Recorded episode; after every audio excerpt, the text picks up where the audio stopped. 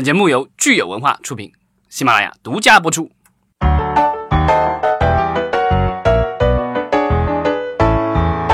好，欢迎大家收听新一期的影视观察，我是老张。我是大米，我是石溪。对我们今天有一个好消息和一个坏消息，是吧？先说好消息还是先说坏消息？我们先说好消息吧，一般都要说好消息。国庆七天长假，大家知道去哪玩了呢？不要紧，这个我们用数据来说话。这个今年据说国庆假期全国共接待国内游客七点二六亿，实现国内旅游收入五千九百九十亿，比去年这个增长了，据说是接近百分之十。啊，一半以上的中国人民都在四处玩耍，这个，但是那这样子的话，就没有人去看电影了。对，所以我们的坏消息就是，我们经常聊的电影票房在国庆七天当中下跌了大概有百分之二十。嗯，看到这个出游增长的数据，我很庆幸我没有出门啊，觉得到哪到哪都是人山人海。对，但大米去了这个青藏高原，好像人也不是那么多，是吧？嗯，也还是不少的。嗯，但我们是错峰去的，会稍微好一些。就是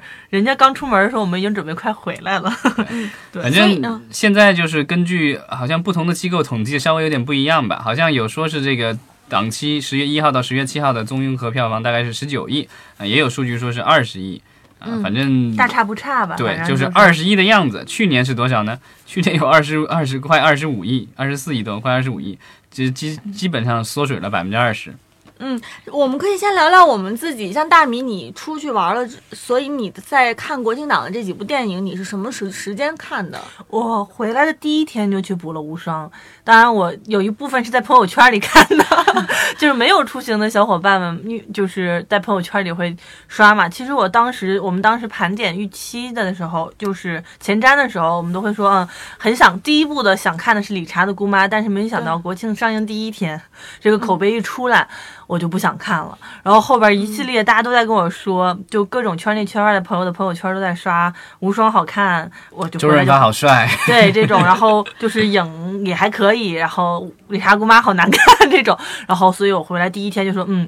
未来下一周开始就开始各种恶补积攒的工作，没时间了，我就第一时间去看了无双。嗯。对，这个无双其实最后也是逆袭，本来在第一天，呃，三十号对吧？它第一天30号上映对。和国庆的第一天一号。对，都是老二、老三的角色。老二吧，对，然后第第三天终于是逆袭了，然后最后七号的时候结束，整个档期结束的时候，他在这个一号到七号当中的话，票房超过了六亿，对嗯嗯嗯，，占了三成的这个票房。那老张你呢？你是怎么选择看国庆档的这个片子？顺序是什么？我没有全看啊，我只看了影和呃《古剑奇谭》。我是先看了影，无双打算等一等，等平台有了再看。国庆档看电影这个预算没有很多啊，先给了影就没有钱了。对啊，国国庆，我觉得可能大家其实出游的这个欲望可能会比较强一点我比。较好奇，两位是都没有出游吗？那你们是几号去看的电影？我三十号偷偷摸摸去看啊电影的，你呢？我是呃二号，嗯，嗯所以你们基本上还都是选的那种第一顺位嘛。你像我就是属于已经被洗脑了七天之后，如受到果我口碑的影响如果我们真的没有出国去玩的话，我可能真的会贡献票房。肯定第一个不会是无双，至少是影和理查的姑妈。对，国庆档其实结束了以后，理查的姑妈其实掉的特别厉害，嗯现在已经跌到四五位了吧。嗯嗯嗯，我比较惊讶的是，根据七天的票房的话，第五名居然是一部老片《悲伤逆流成河》。就是它是算是中秋档上映的电影。对，这个郭敬明的 IP 光辉好像还是挺厉害的。嗯，我觉得主要是因为国庆档的当时整个方面预期也好，宣发阵仗也好，第一强势的理查的姑妈她表现的不是很理想，嗯导致了一下子就是档期无强片了，所以观众还是有一部分的需求没有办法，就是又让位给了一些老片，因为。当时理查的姑妈定档国庆档之后，其实有一些片子就，然后后来又影嘛，然后就慢慢的就就就会改档，有一些强片就改档了，不跟他们硬碰硬，因为我们知道国庆档本身就是一个就是比较微妙的档期，它跟它并不，它历年的票房都是比较波动，不是很稳定，不像我们看到，虽然今年有一些冷淡，但是有一些热门的档期还是保持着，不管涨速。快慢它还是会涨的，但国庆档其实就是一直都是波动的这种状态。它这个档期是我们一年之中唯二的一个七天假吧。上一个另一个七天假是春节，但春节从习俗上来讲，大家基本上都是回家的，就会在家里待几天陪家人。出去旅游的这种诉求，起码在头几年，大年三十、初一、初二、初三是很少的，都是初四之后再出去玩。所以你圈着大家也会先在家待几天，那没什么事儿都会去看电影。但是国庆档。一好死不死还连着中秋，然后年假一攒，有很长很长一段的时间，就是大量的出游，尤其是一二线城市可能会出现近乎空城的形形象。那其实国庆档整体的这种观影诉求是重点要抓的，在这七天里，其实我认为要抓的是下沉的城市，以及呃消费力相对不是那么就是高的，或者是旅游诉求偏较低的，就是。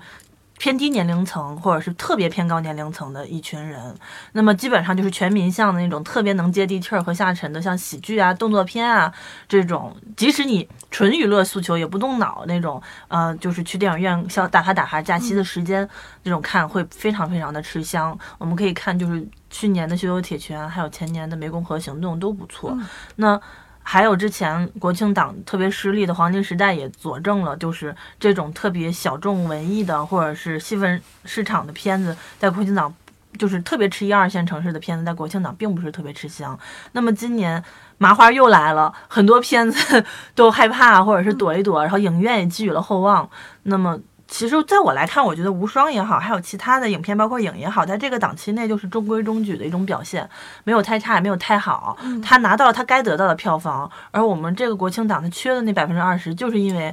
理查的姑妈他丢掉的那十亿左右的票房嘛。在我来看，因为去年羞羞的铁拳应该是拿了十二亿，在这个档期里，那今年按照整个市场的增长率来说，我觉得理查的姑妈如果。表现符合预期，至少也应该拿个十五亿左右的票房吧。但是最后差了这么多。当然，我觉得这个这个锅不能说就完全由理查的姑妈或者开心麻花来背哈，因为就是我们如果在同档期还有另外非常强势的电影，就是其实大家也有可能会补上缺的那个百分之二十。但是今年其实理查的姑妈失利之后，其实没有另外一部电影让大家觉得这么有欲望到电影院去看。我我因为其实你提到这个就是《湄公河行动》，他当时也。是逆袭的，因为对。当时也是不被大家看好，结果前两天也是，这跟无双其实很一样，所以这次其实是国庆档的这个博纳的影片第二次逆袭。对对，嗯，我觉得有可能是因为麻花这两年太强势了，然后嗯。就是大家会觉得没必要跟他争，容易两败俱伤，因为他必然会产生分流，体量就这么大，他可能会觉得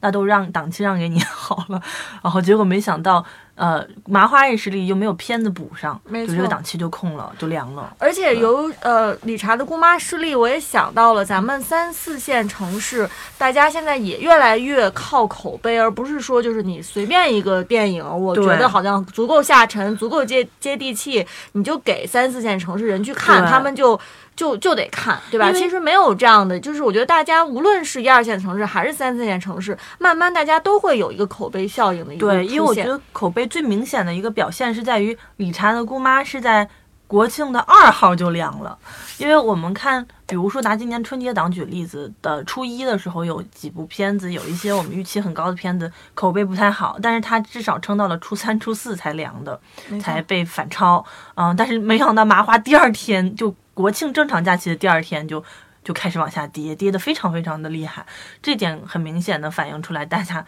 的口碑上面的。从预期的票房最高最最早的时候，有人预计说有二十亿，后来降一降，也说有十几亿，到最后现在好像应该也就。六七亿是吧？应该是比较难破亿了，破十亿了。对对，我觉得也给我们电影人敲了一个警钟，因为以前好像在做电影的时候，经常就会听到有一种说法是说，哦，就是这个电影可能一二线城市人不喜欢看，但是可能下沉到三四线城市就总是会有人看的。就我蒙不到这帮人，我可以蒙另外一批人。对，那我觉得这一次其实十月档，呃，十一黄金档能。告诉我们，就是说没有，就你电影如果内容不足够好，其实没有人会为你这个东西随随便便去买单。我之前跟一位做喜剧的老师、编剧老师交流过，他其实他跟我说，其实做喜剧是非常难的，而且喜剧观众的审美是特别容易快速疲劳的。对你看起来喜剧好像是很很容易抓住观众，但其实反而他的产品迭代的诉求会越来越高。他说，其实写喜剧、写段子是很累的，因为它很容易就过时。如果你还是用老的那种方式，可能很快观众就会觉得不好笑了，他就不会愿意看了。对啊，就像就是我们之前也聊过，像亚当·桑德勒的那种嗯喜剧，在两千年初的时候，嗯，对啊，为这个索尼影业其实打下了大片江山。嗯嗯，但这些年的话，就是他的喜剧越来越不被这个大荧幕的观众所推崇，现在都变成已经变成都变成网大了，都在 Netflix 上了。嗯对然后就我不知道这个将来开心麻花的走向会不会是走向网大？这个倒不至于，但是我们确实希望国内做电影或者做喜剧的人应该求新求变吧，或者是呃，应该有一定的通过这次知道应该有一定的这种，就是打个预防针吧，就是。没有不再存在类似于品牌或者是卡司或者档期这种外部因素能够保片子了。现在嗯能保片子的，从年头到十月份所有的档期来看，能保片子的只有一样，就是口碑。没错，对然后这其实，在这个惨淡的这个所谓的惨淡的国庆假期的档期里，其实也有一些亮点了。比如说，截止到十月四号，我们年度的总票房已经超过了五百亿哦。对，对，嗯，这是静静的就过了五百亿哈。对，嗯已经这个超越了去年的，去年有五百五十亿了。当然，我们很快就会超越去年了。但今年能不能到六百亿的这个高度，是一个大的谜题了。谜题，我们要不要赌一把 现场？嗯，我不赌了，我也不知道，因为我看了一下接下去两三个月、两个月的这个十月、十一月、十二月，对，三个月的这个大致的档期，还有很多没有定档的片子，我没有看到有特别大的黑马。嗯，对，也就是说，我们未来三个月要去扛一百亿的指标，然后虽然现在可能最大最大的寄厚望都寄托在十一月份的毒液上面了吧？嗯，嗯然后还有那个《神奇动物在哪里》什么外哦，对，神外奇动片其实有几部大的，神奇动物在哪里？今年年底能上吗？难十一月份差不多哦能有可能能上吧。嗯对，然后另外的一个亮点其实是我们这个假期期间有几部动画片表现还可以吧。嗯嗯嗯，一个老 IP，对，一个是嗯、新灰姑娘》，这个其实请请了一个外国导演林恩。萨瑟兰，然后他以前导过一部《花木兰二》，那个应该是在美国，应该是电视电影吧，还是嗯。说是直接出 DVD 这种电影？但是好歹也是在美国导过动画的电影。对，然后他导了一部《新灰姑娘》，然后七天的这个票房超过了五千万。嗯。对另外一部是上影的这个经典 IP 的新作《阿凡提之奇缘历险》，这个之前咱们前瞻的时候聊过，嗯这七天的票房也超过了这个六千万，这个其实是这个期间票房最高的动画电影。嗯嗯嗯。对，但是动画电影，呃，有一个点我想提，就是比如说这个五千万也好，还是阿凡提的六千万也好，它跟它的这个成本相比啊，我我不觉得这个动画电影能那么容易就就把这个成本收回来，很有嗯可能其实它是还是这个票房并没有达到这个预算所需求所需要的这个数据数字。嗯。嗯嗯，是的，对，但是呃，动画片的一个好处是说，平台或什么之类的，他们针对低龄的这个儿童去播放的话，他可能平台可能更愿意收这些，然后可能价格也还不错。然后另外的话，如果他们那个有商业操作得当的话，有一些后续的一些游乐园啊，还有这些这些衍生品啊什么之类的东西，这个有可能会有，但我不知道这个他们的这个操作会是什么样的。嗯当然，我觉得就是比如说像《阿凡提》这种的话，因为片子我也没看，但我觉得正常的国产的动画的话，有一个两三千万人民币就差不多了。所以它如果有七天的票房有六千万，它其实收回成本差不多。不管怎么样吧，也算是今年迄今为止动画电影，呃，票房比较高的几部动对，画片在因为今年其实不管是进口动画还是国产动画，其实票房都不是特别理想。今年好像还没有一部动画片过了十亿人民币的票房，对吧？对，年底我们看看年底贺岁档有没有动画能够呃超出今年这个整体动画的下行的这个呃走势啊，因为嗯年底也有追光的一部动画要上映。然后其实这几天的这个票房不好，然后我们也看各个媒体都是使出浑身解数，然后这个想解释到底为什么这个票房下行了。也当然有人说是因为这个，就我们之前提的，就是说大家都出去玩了，所以没人看电影了。那还有是说今年的这个电影的口碑不行，所以就是票房不行。但这口碑这个东西，我觉得非常主观吧，这个我觉得挺还挺难去评价的。我觉得不能说是因为整体口碑不行，票房不行，因为我觉得今年整个国产电影应该说是平均口碑是比去往年要好。，对对，往年会有更烂的口碑，票房更好。对啊，对，所以就是这口碑上好像也不是完全说得通。然后还有一个就是大家就是这个节前我们可能也稍微提到过一些，就是说这个有呃从之前是传言说从十月一号起就不让票补了，对吧？就是禁止一切行为的线上票补。嗯，呃，但是那几天我用那个在线的 APP 去去看那个电影票价，其实还有挺多的什么十九块九的电影票。哦应该说，呃，线上的票补的限制，但是对影院其实是没有限制的。对啊，但是当时我在看那个猫眼啊、淘票票什么的，他们其实还在还还是有这个就是拿了补贴的票的，所以我不知道这个这个所谓的这个规定是不是真的是从十月一号已经开始严格的实施了。嗯嗯嗯，对，当然好像据说是有数据是显示说，今年整个国庆节期间的这个整体的这个票补的数字比往年要低。因为去年很夸张，当然这个是未经这个确认的数字。去年的这个票房据说是二十多亿里面 有五亿都是票补。嗯，而且今年的平均票价的确比去年涨了一块多。去年全年的平均票票价，我看到的数字应该是三十四元，今年大概是超过三十五元，三十五，块五。就说涨这一块多的这个票价，就是真的是把我们那么多的观众都阻挡出去了嘛？这个也不好说。其实今年的各种东西都在涨价了。我觉得可能就像大米提的，其实还是这个呃十一档这个档期，它并不是一个电影就是先天的好的档期，它还是需要电影能够足够的强势，然后我们电影工作者能够足够的努力，包括从宣传上面，才能就是在这个档期有一个爆发。它毕竟跟春节档大家在家待着没事儿，无论如何也会去看电影，是非常不一样的。对，我觉得我国现在整体的消费力啊、还没有达到一个就是很高的水平，以及有一些下线就下沉城市的娱乐设施的建设也还一般的情况下，我们好像电影行业觉得嗯欣欣向荣，但是我们每年的国庆档。这种波动要提醒我们的一件事情就是，其实整个我们这个行业不是行业内部之间在互相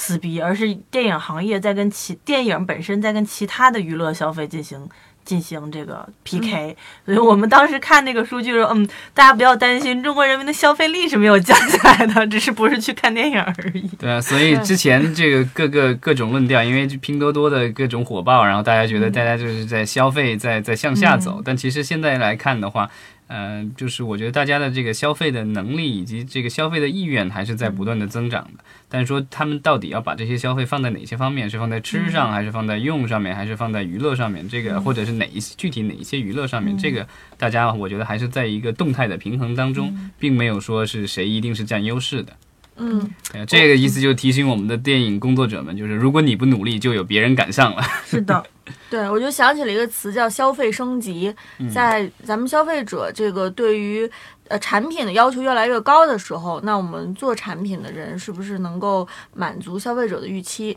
尤其本身像电影是大众文化的一部分，大众流行文化它一定是就是要呃逐步的要提升的。如果它不提升，其实以前呃新的东西总总是会变得过时，嗯，好的东西、先进的东西总是会变得落伍。嗯，所以就看我们这个假期的话，其实其他涨的数据，比如说我们的消费数据好像也涨了，这个就是这七天的包裹的投递量以及网购的这个就是金额什么，这其实都涨了。所以说这个所谓的这个消费降级，我觉得其实还没有到那个就是到那个程度。但是就是说我们的消费者是否愿意花更多，因为十一有一个比较。特殊的地方在于，它是一个保护期，所以这个期间其实我们看并没有国外的影片上映，所以就是纯粹是国产片的天下。那其实就是说，这个时候就考验到，就是说观众是否愿意花钱去电影院看我们的国产电影。没错，没错。好，那我们关于国庆档的一个简单的回顾就到这儿。行，希望我希望我们我们希望下接下去两三个月有更好的表现了。希望今年未来的三个月能扛得起一百亿的 这个指标吧。对啊，这个不行就多放点好看的电影提一下档。多放点恐怖片也可以。十月底恐怖片，我们凉凉了好久的中邪，考虑一下。好，感谢大家的收听，好，谢谢，下期再见。